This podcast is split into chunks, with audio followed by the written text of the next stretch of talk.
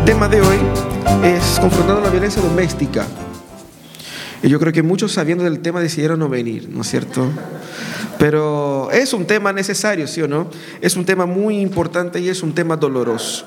Es un, un tema que cuesta a muchas familias porque no pocas familias han podido eh, vivir libres de, estos, de este problema.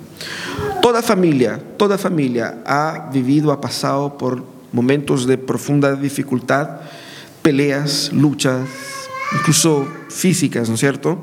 Y eso también es un tema que es una deuda pendiente en las iglesias. No se habla tanto de esto en las iglesias, se habla así como bueno, así como de una forma tangencial, pero no se da tanto directamente y es un problema que existe también dentro de las familias de las iglesias evangélicas en general. Así que tenemos que entender que es un tema complicado y cada caso es un caso, cada familia vive una realidad de repente un poco específica y por eso eh, no todo se encaja perfectamente, ¿cierto? Así que entendemos así. Bueno, el texto de nuestra reflexión es Éxodo 20, versículo 13. Estamos ahí, llegando a los mandamientos que son más cortitos y directos, ¿cierto? Que dice lo siguiente, no mates. Ese es el texto de hoy. Seguramente es un mandamiento que usted va a decir, ok, yo nunca he matado a nadie, ¿cierto? Entonces, salvado. No pretendo matar a nadie tampoco, igualmente salvado. Pero debemos entender lo que significa ese texto. El texto aquí no significa no mates así como matar pura y simplemente. El texto está hablando, condena primeramente el asesinato. ¿Qué es lo que es el asesinato? Es cuando yo quito la vida de una persona inocente, ¿cierto? Es decir, el crimen doloso, el crimen con intención de matar. El crimen que se utiliza de medios para quitarle la vida a alguien. Ese es el asesinato. La Biblia va a poner en otros contextos eh, situaciones en las cuales las personas no tenían la intención, pero igual mataron. Entonces va a poner ahí en perspectiva cómo, son, cómo se tratan esos casos. Pero el mandamiento aplica a, primeramente, entender que no debemos asesinar a un inocente. ¿Y por qué digo inocente? Es una persona que eh, la vida es quitada por un individuo, por su deseo o por su eh, impulso, cual sea la motivación, y no por medio de la atribución de la justicia. Porque habían leyes en Israel que determinaban eh, la pena de muerte. La pena de muerte no se encaja acá. De hecho, eso faculta la pena de muerte. Porque lo que apunta el texto aquí es la importancia de la vida. La vida es importante, la vida es valiosísima y tú no, no tienes el derecho de quitársela a nadie. Pero si te quitas la vida a alguien, para que entiendas el precio de la vida, el castigo es que tu vida sea quitada también. Entonces, eh, esa es un poco la idea, ¿no? ¿Qué es lo que Dios enseña acá? Primeramente, la singularidad de la vida. Y por singularidad de la vida, de la importancia de la vida, estamos hablando de la dignidad del ser humano, que es dada por Dios en la creación, y por lo tanto el ser humano es digno, no solamente de existir biológicamente, pero de vivir y ser tratado con dignidad. Por eso aquí dice, no mates. Pero también significa que Dios es el único juez. Tú no tienes el derecho de quitar la vida a nadie. Porque tú no diste la vida a nadie. No te la puedes quitar. Ah, no, pero me hizo tal y tal cosa. Pero tú no eres el juez. Dios es el juez de todas las cosas. Y Él mismo ha establecido leyes y ha establecido autoridades para que gobiernen con justicia. El asesinato entonces es una forma de injusticia. Y Dios es el gran juez. ¿Cierto? Ok, ¿cómo puedo resumir acá? Eh, el, Catecismo Menor de Westminster, que es ese eh, libro de preguntas y respuestas, que toma la doctrina y pone en formato preguntas y respuestas, cuando habla de los diez mandamientos, dice así en la pregunta 68, ¿qué se ordena el sexto mandamiento? El sexto mandamiento ordena que hagamos todos los esfuerzos lícitos para preservar nuestra vida y la de los demás todos los esfuerzos lícitos para que podamos preservar nuestras vidas y la de los demás. Ya, ¿y cómo aplico esto a la dinámica de la familia? Porque si bien no he matado a mi esposa, ni a mi marido, ni a mis hijos, ni a mis hermanos, eh, a veces la cosa se pone, se pone violenta, ¿no? Nosotros pensamos que la aplicación de este mandamiento tiene que ver solamente cuando la persona deja de existir biológicamente, cuando le quito la vida física. Pero lo que ese mandamiento ordena, según lo que Jesucristo mismo dijo en el Nuevo Testamento, es que no quito la vida solamente cuando lo mato, pero también cuando lo quiero matar. Y el querer matar es la expresión de la violencia. Y eso es lo que encontramos en las familias, violencia. Hay muchos tipos de violencia, que no quita la vida biológica de la persona quizás en un primer momento. Hay casos donde llegan a ese fin trágico, pero, pero son formas en las cuales se, se les va matando de a poco. Y contra eso también apunta ese mandamiento. Hay seis tipos, no que haya solamente esos tipos, pero esos son los, tipos más comunes de violencia que encontramos eh, en la dinámica del hogar. El primer tipo es la violencia física. ¿Qué es lo que es la violencia física? La agresión, la imposición física de uno por el otro. Y a veces la violencia física incluye atacar al físico, no significa solamente dar un puñetazo, pero puede ser tirar un, un objeto, ¿ok? contra otro con el objetivo de reducir la persona, inmovilizar la persona, de matar la persona, muchas veces de matar la persona sin que la persona muera, porque uno quiere extravasar su ira, pero tampoco quiere tener la policía detrás, ¿cierto? Entonces, esa es la primera violencia y es la más visible. Uno dice, ah, no, eso es, eso es violento. ¿No es cierto? El, cachetazo que le dio Will Smith allá en el, en el humorista, ¿cierto? Violencia, violencia. Pero hay otros tipos de violencia. Está también la violencia psicológica. La violencia psicológica es el deseo de controlar la persona por medio de hacerla pensar de determinadas maneras. Es controlar la mente. En una palabra, es la manipulación psicológica de la persona. Eso también es un tipo de violencia y hay muchas familias que viven en, esa, en, esa, en ese ambiente pesado de una violencia psicológica de manipulación, de una esclavitud. Fíjate que, como van a ver ustedes, toda violencia es un tipo de control, sea control físico, sea control de la mente, sea también el control moral, la violencia moral. ¿Qué es lo que es la violencia moral? La violencia moral es la más común en las discusiones, la que humilla, la que utiliza palabras duras, la que utiliza palabras que transforman en otro en algo que él no es ofende, disminuye. El objetivo es desconstruir la persona, porque cuando yo quito la persona de su valor moral, ella no tiene razón en nada. Gano la discusión atacando a la persona. Y eso es una forma común, incluso en los medios, eh, en las redes sociales o, o en las discusiones políticas, cuando uno no quiere tratar del tema, ataca a la persona para ofender a la persona, para humillar a la persona y con eso tratar de conquistar un, argumento. Violencia moral es muy común y fíjate que ese tipo de cosas es la que va estando ahí poco a poco, uno va diciendo palabras, va diciendo cosas, va violentando a la persona poco a poco eh, eh, y eso va generando un ambiente hostil dentro del hogar. Está también la violencia económica. La violencia económica es eh, del tipo o la tipa puede ser también que dice yo pongo la comida en la mesa, yo soy el que paga las cuentas, así que yo soy el que obligo a que hagas lo que yo quiero. Es un tipo de violencia. Yo he visto familias donde eh, el, caballero salía y no le permitía a, su esposa a, a tener ni un solo peso, nada, cero. Él tenía que traer todo y a veces él volvía tarde y no había dinero para el pan palpan. Entonces, así como hay, violencia, muchos, he visto casos también de que eh, salen de la pobreza y empiezan a tener más recursos y ahora que, son, que, que tienen un poquito más de plata, como que humilla a sus hijos y a su esposa porque se cree la última chupada del mate y por lo tanto eh, tiene el derecho de que porque, porque que tener que tiene plata puede humillar y disminuir la persona. Es una forma de generar dependencia del otro controla el otro generando dependencia del otro a mí.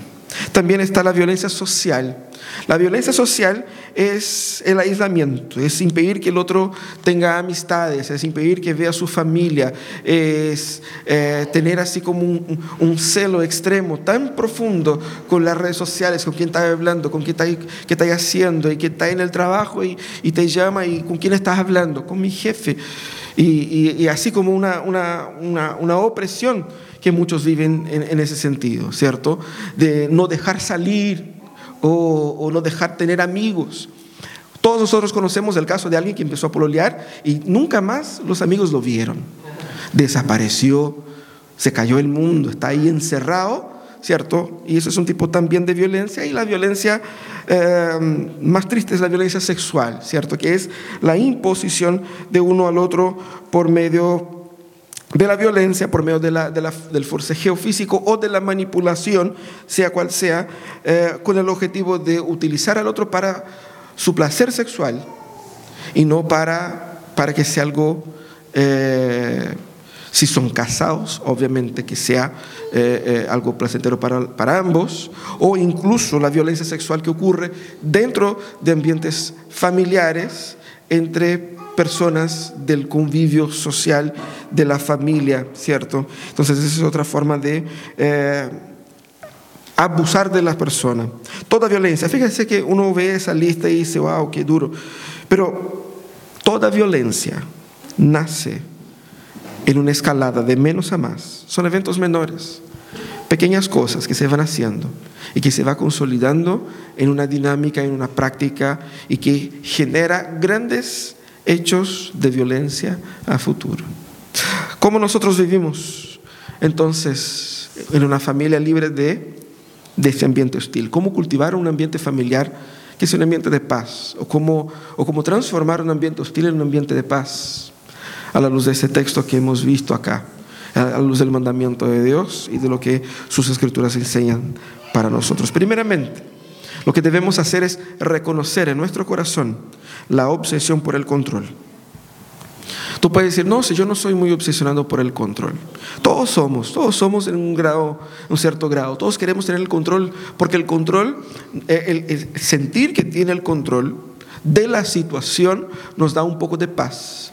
Porque yo sé qué hacer, yo sé cómo salir, yo lo, yo lo arreglo, ¿cierto? Entonces estamos eh, en la casa y la cañería explotó. Si yo soy una persona obsesionada por el control, yo soy el que tengo que ir a arreglar. Yo soy el que tengo que solucionar. Bueno, debiera ser obviamente, pero, pero el control hace con que yo controle no solamente lo que yo hago, sino que cualquier paso que otras personas puedan dar. Entonces llamo al, al, al maestro para que me arregle. Llama ahí, don Claudio, ayúdame con eso. Y don Claudio va, va con su maletín y, me ayuda allá con la cañería. Y yo le digo, no, pero ponga esto aquí. No, pero haga de esta manera. No, pero yo, yo, mira, yo enseñando al maestro cómo hacer su pega. ¿Por qué? Porque yo quiero tener el control. Yo quiero que haga así, pero, pero de esa forma. No, don Claudio, pero así. O sea, deja que trabaje el hombre, ¿cierto? Todos somos obsesionados por el control y todo tipo de violencia nace por el deseo de tener control por sobre el otro. Mm, es el deseo de tener razón más que el otro. Y de tener algún tipo de control por sobre el otro y sobre alguna situación. Fíjate que nuestra condición caída del ser humano nos ha vuelto unos contra otros. Por eso que el ambiente de violencia dentro del hogar es común por eso que las peleas son comunes. ¿Por qué? Porque es parte de nuestra naturaleza egoísta. Somos egoístas. Y tenemos que luchar contra este pecado. Ese es un punto. Queremos tener el control porque el control nos da seguridad, nos da paz, nos da eh, algún tipo incluso de percepción social de valor. Y fíjate que nuestra condición caída se expresa en los momentos más eh, naturales, donde nosotros estamos más relajados, ahí es donde el pecado más tiene, tiene fuerza. ¿Por qué? Porque cuando nosotros estamos en un ambiente hostil, nuevo, en el trabajo, un ambiente donde yo tengo que portarme bien, yo controlo el pecado de mi corazón. Pero en la casa, en la casa, la casa se... Yo, yo, yo soy lo que soy y es ahí donde mi pecado es lo que es. Por eso nosotros peleamos con nuestros queridos y las personas que amamos, mucho más que las personas que no conocemos. Debemos entender que nuestra condición caída nos ha puesto así, pero no somos en Cristo Jesús esclavos de esta condición caída. No podemos echar la culpa a que, ah, no, es que soy pecador y justificar con eso acciones de violencia. No, porque la Biblia misma dice que Cristo nos hizo libres de ese dominio, de esa esclavitud del pecado y más nos ordenó a vivir de forma digna.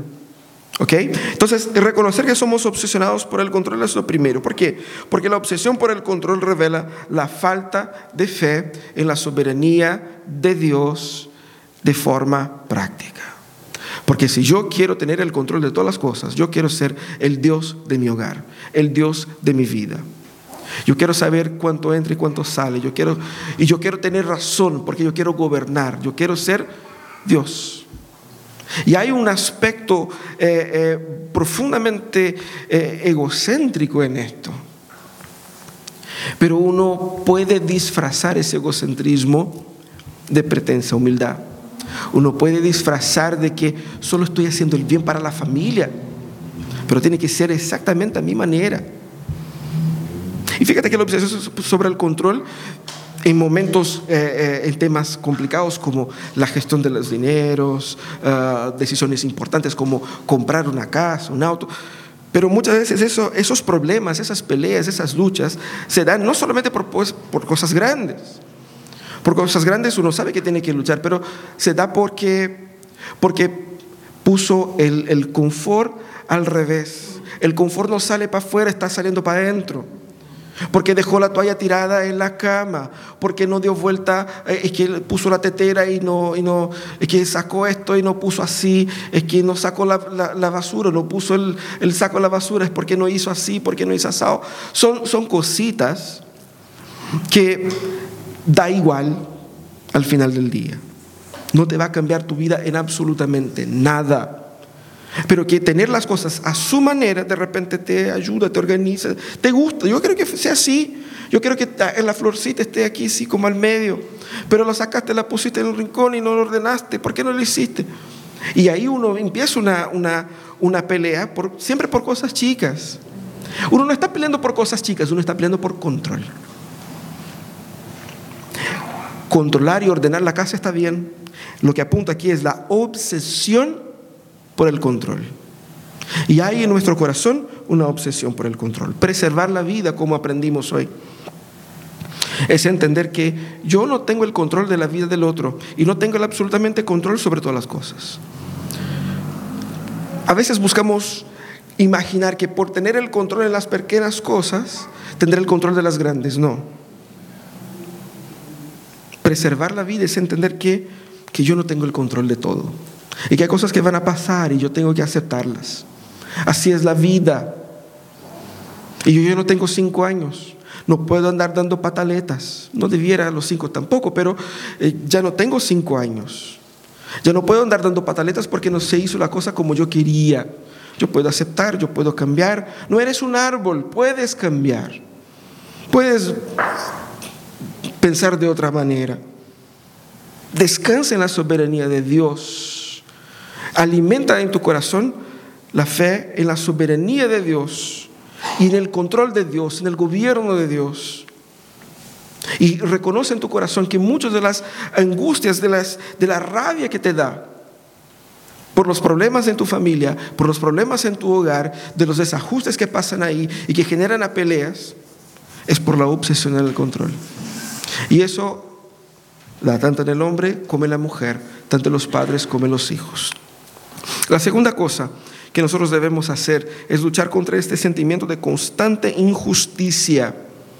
Es un sentimiento eh, en el cual yo estoy siempre angustiado, agobiado, porque no es justo lo que me está pasando.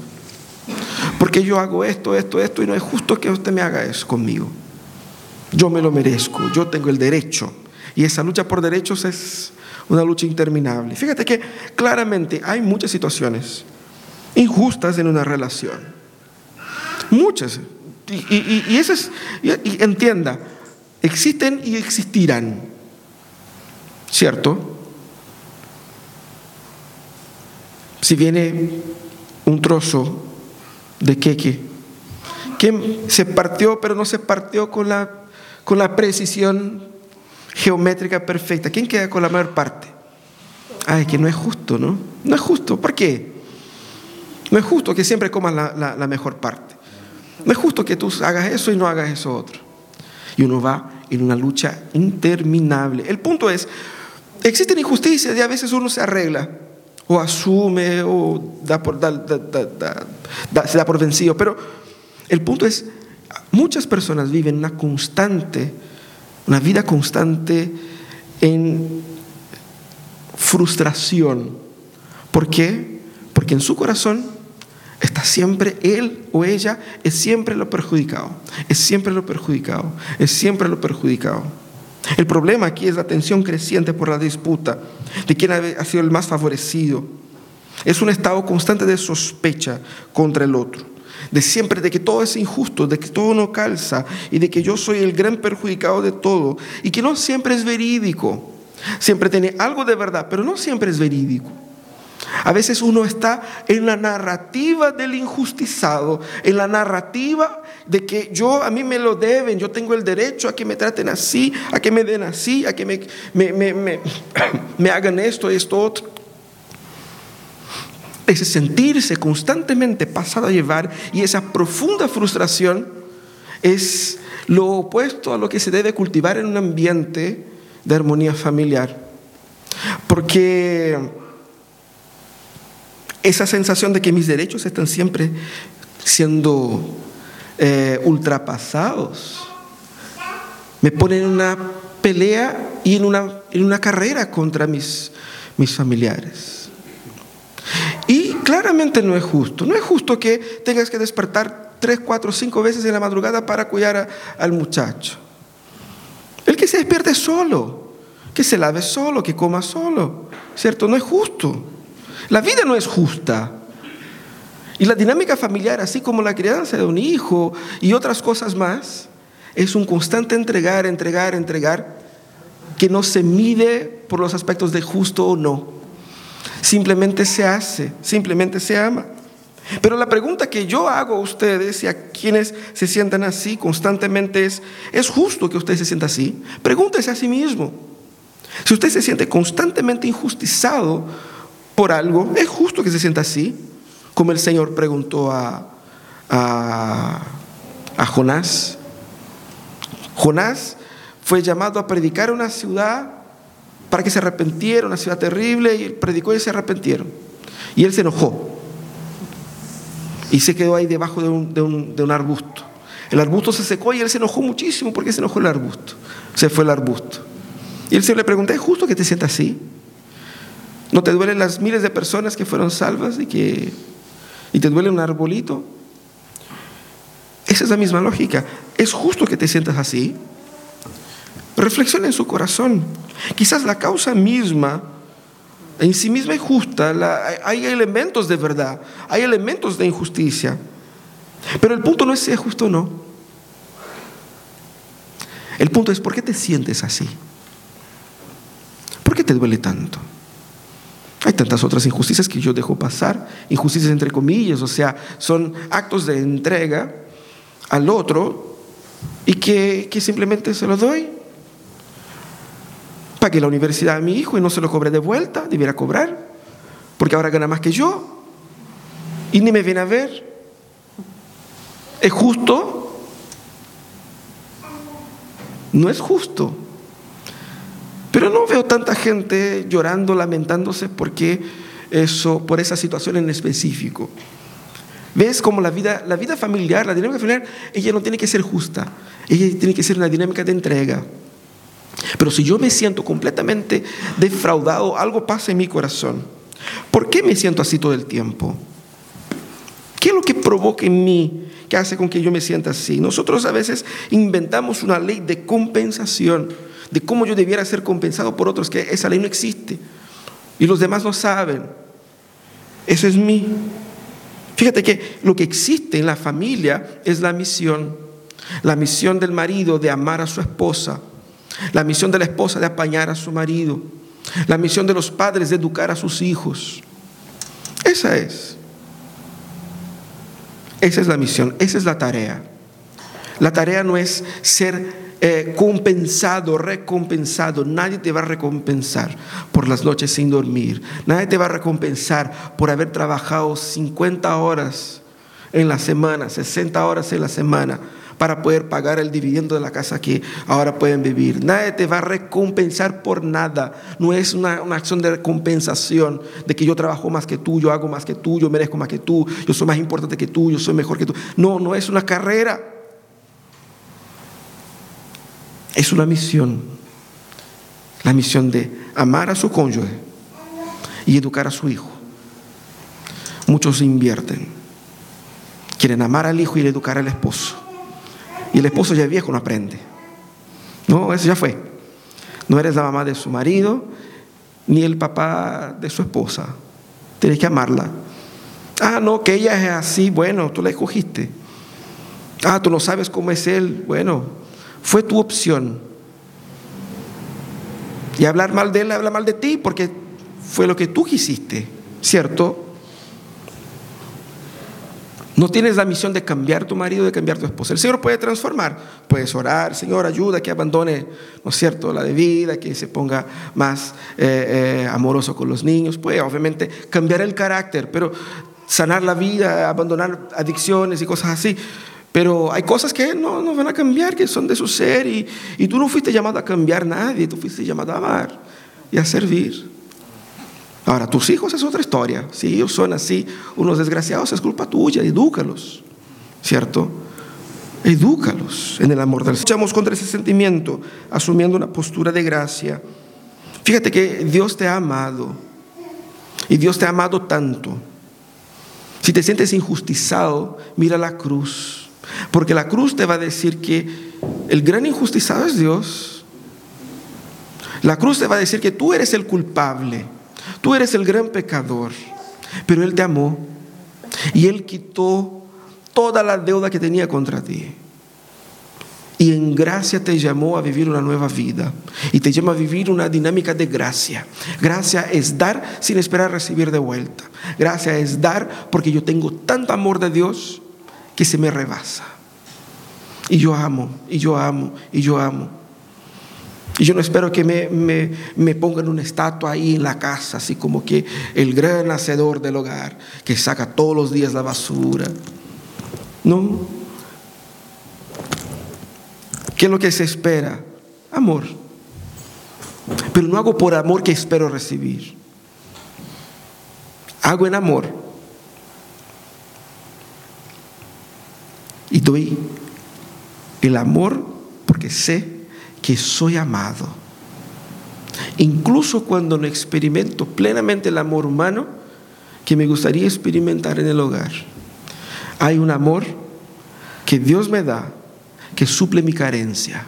Por lo tanto, no soy carente de amor. Y por no ser carente de amor, no ando cobrando amor a nadie. Eso es lo que debemos, eso es la postura de gracia, confiando en la gracia de Jesús. Pero por fin, debemos cultivar una cultura de respeto al otro. Y eso parece bastante sentido común, pero es la parte más difícil. Esa es la parte más difícil. Porque si bien es difícil reconocer que la obsesión por el control, pero hay que reconocer, también es difícil, como vimos, ¿no? Luchar contra ese sentimiento de injusticia constante Parece que cultivar de esos tres una cultura respecto al otro es lo más fácil, pero es lo más difícil. ¿Por qué? Porque es lo más sutil. Es lo más sutil. Los otros dos puntos son avasalladores. Control, injusticia, y, eso me, me impulsiona la violencia. El desrespeto al otro es, es algo que yo voy poco a poco desconstruyendo. En palabras Ay, que te ves fea así. Una tonterita. Y de repente ni siquiera se toma.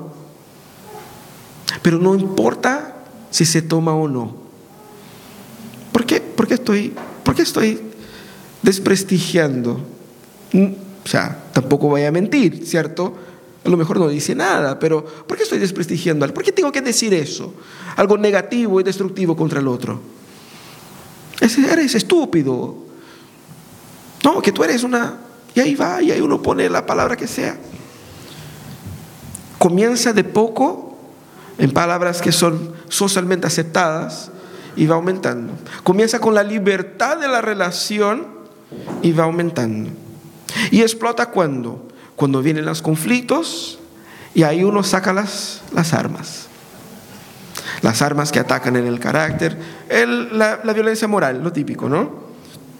El carácter que ataca la historia, que ataca la familia, ¿no? Porque eh, tú eres así, porque tú eres un flojo, que tú eres una floja, o que ataca la historia, ¿no es cierto? No, porque en 1992, ese día, cuando miraste para el otro lado y me hiciste tal cosa y me dejaste esperando. O ataca la familia. Es que tu mamá, es que tu papá, es que en tu familia son todos así. ¿Cuántos argumentos así no son usados en nuestras discusiones? Lamentablemente. Y fíjate que hay gente que dice, no, es que yo tengo un temperamento fuerte y yo soy explosivo. ¿Eres explosivo también con tu jefe, con tus con tus funcionarios, con tus empleados, en tu ambiente de trabajo, o solo con tu mujer y con tus hijos. Porque si eres explosivo solo con tu mujer y con tus hijos, no eres explosivo. Eres un sin carácter. Porque el que explota solamente ante los más débiles, no es que tenga un problema de, un problema emocional que me hace así, no, eso es un tema de carácter. Pueden haber personas que no tienen, tienen dificultad biológica quizás de tener control de sus emociones ellos van a explotar en todos lados. Hay gente que no tiene carácter y que también trata mal a todos, eso es también verdad. Pero entendamos eh, y, dejemos de, de transformar en trastornos psicológicos lo que es pecado y lo que es falta de carácter. Y violencia, 99% es falta de carácter, es pecado. Pero muchas veces uno quiere poner en la cuenta de que no, es que ando muy estresado. Todos estamos estresados y por eso estamos matando a nadie. ¿Cierto? Es el deber tuyo aprender a controlar. Vuelvo a decir, ya no tienes cinco años, eres un adulto, lo puedes hacer. Y el otro no tiene culpa de tu estrés, porque el otro también está estresado. Entonces, cultivar una cultura de respeto por otros es así. Palabras de maltrato, eh, posturas de maltrato al otro que va objetificando al otro. Ese es el punto acá, en la cultura de, falta de respeto. Yo voy deshumanizando al otro, objetificando al otro. El otro no es la persona compleja, plena. El otro es una característica. Eres tal cosa. Cuando yo califico a la persona, la redujo a esa característica. Y, si, y cuando lo redujo a una característica negativa, con mayor libertad mi corazón, mi mente, ataca a esa persona porque tengo el derecho legal de destruirte. ¿Por qué? Porque tú eres eso. Es que tú eres flojo. Y la flojera es algo detestable, por eso te detesto. Pero la persona no es solamente floja, hay otras cosas. Muchas otras cosas. Cosas en las cuales que te hicieron enamorar de él o de ella. La persona es compleja. Hay personas que sí luchan contra la flojera, a veces no luchan muy fuertemente, pero hay personas que son, cierto, que luchan contra eso, que están viviendo con eso, pero no son solamente eso, cuando yo redujo solamente a eso, mi corazón se siente libre para atacar a esa persona, porque ella es eso y ella merece las, los, los, los fuegos del infierno, porque, porque, porque no puso el confort como yo le dije por milésima vez. Y es interesante porque al deshumanizar, deshonramos a Dios. Porque esa persona que nosotros descalificamos es una persona creada a la imagen de Dios. Y si esa persona es una persona que es discípulo de Jesús, que nació de nuevo, es una persona comprada por la sangre de Jesús, es discípulo de Jesús, tiene Un padre que además de su padre biológico es también su padre espiritual. Y yo creo que tu suegro que está viendo la pelea no le va a gustar las palabras que tratas contra tu hijo o tu hija. Debemos entender eso. No matar no significa quitar o, no, quitar solamente la vida física, significa quitar también la dignidad. Matar significa también eso. No, se trata solamente de, de, preservar su existencia biológica, sino que preservar su existencia, existencia integral, moral, espiritual, emocional, económica, social, el otro en su totalidad. Por eso hay que cultivar respeto, no significa ignorar los defectos del otro. Ay, no, es así. Ah, no, pero es así, nada que hacer, no le voy a decir nada porque lo respeto. Es su forma de hacer. No, cuando su forma de hacer sea pegarte a ti, ¿qué es lo que vas a hacer? Uno tiene que entender que hay, hay cosas que yo tengo que decir, que están mal y hay que decir, mira, eso está mal, ¿cierto? Y hay que tratar de corregir y hay que buscar mejorar. Pero eh, yo tengo que ver esos errores con los ojos de la gracia, como vimos. Tengo que ver esos errores en el sentido de que yo no tengo el absoluto control sobre él o sobre ella y no tengo cómo sanarlo de dentro hacia afuera, esa obra de Dios. Puedo orar, puedo hablar, puedo instruir, puedo hacer un montón de cosas, pero hay un límite hasta donde puedo ir. Pero tengo que ver también que esa persona no, son, no, son solamente errores, no son solamente sus errores. Ella es más que eso. Y tengo que tratarla con la dignidad que espero ser tratado yo. Cultivar respeto es entender los límites en el trato, los límites en el tono, los límites en la, en la forma como nos relacionamos, el ejercicio práctico de la paciencia y del autocontrol.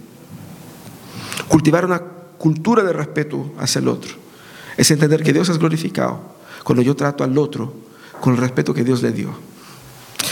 ¿Cómo nosotros partimos para la acción? Primeramente debemos entender lo siguiente. No se puede normalizar la violencia en sus distintas formas. No es normal. Ay, no, que siempre pasa. No, no, no, no debe pasar siempre. No es porque tienes un carácter del infierno, que eso va a ser así. Cambia el carácter. El Señor cambia carácter. Así que no normalice la violencia. Hay que entender, hay que enfrentar, hay que reconocer el pecado que está por detrás, porque siempre hay un pecado detrás.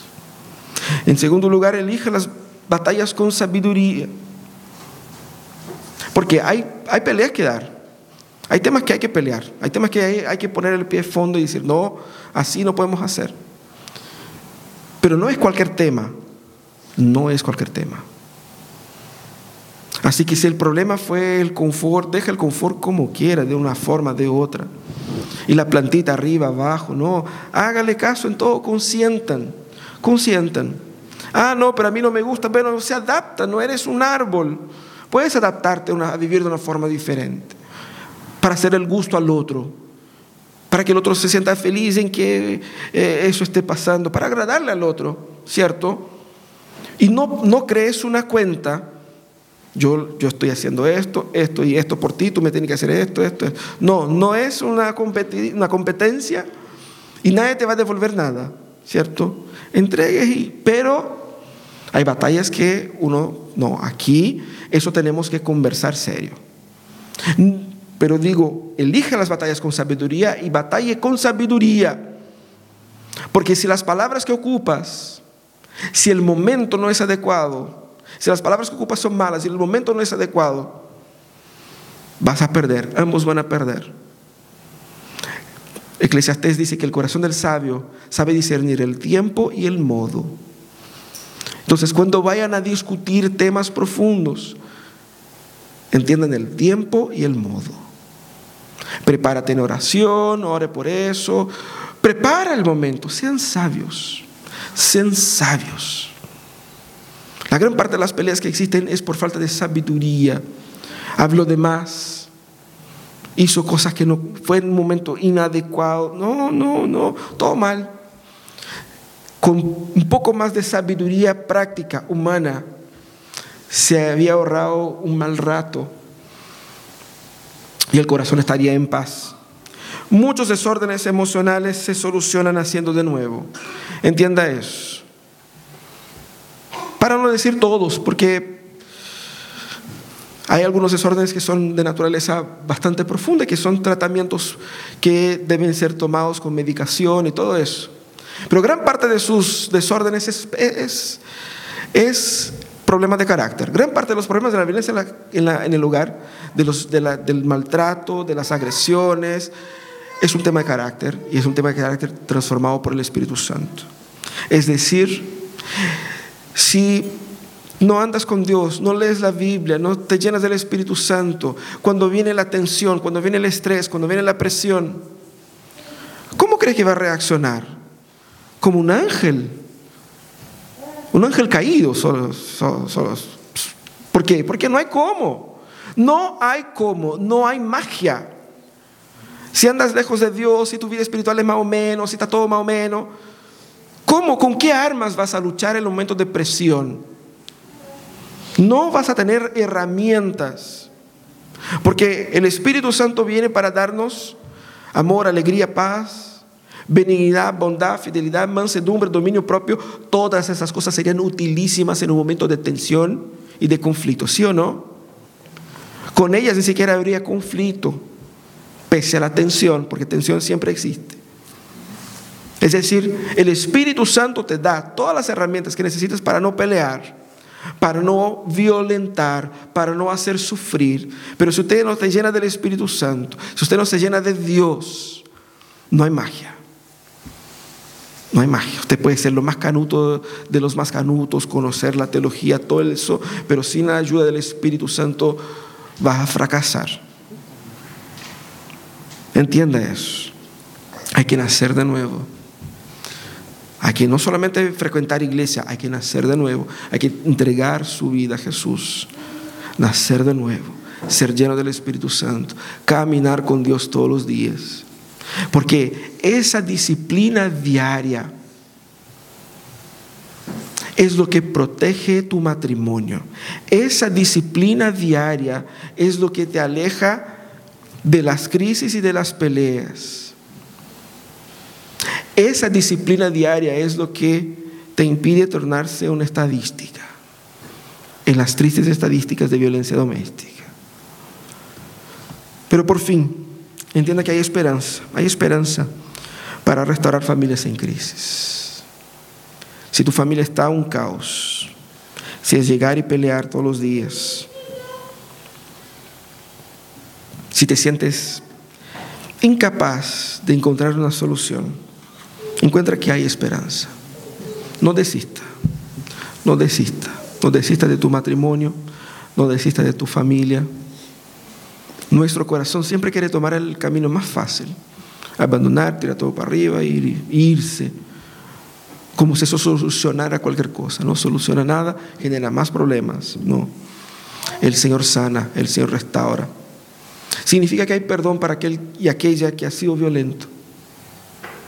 Hay perdón y hay segundas oportunidades. El Señor puede sanar el corazón herido de las víctimas. El Señor puede limpiar la amargura, el rencor del corazón herido. Puede transformar y dar vuelta. Puede reascender la pasión y el amor en el matrimonio. Puede reconciliar padres e hijos peleados por años de animosidad y de pelea. El Señor sana, el Señor restaura, el Señor transforma, el Señor restaura. Pon su familia en las manos de Dios. Quizás puedes decir, no, yo no estoy pasando por nada de eso. Aún. El enemigo quiere destruir tu familia. El enemigo quiere destruir tu familia. Incluso si aún no tienes familia, él está, él está trabajando para destruir a ti y a tu familia, para sembrar el caos. Tienes que luchar por tu familia hoy. Tienes que trabajar por ella.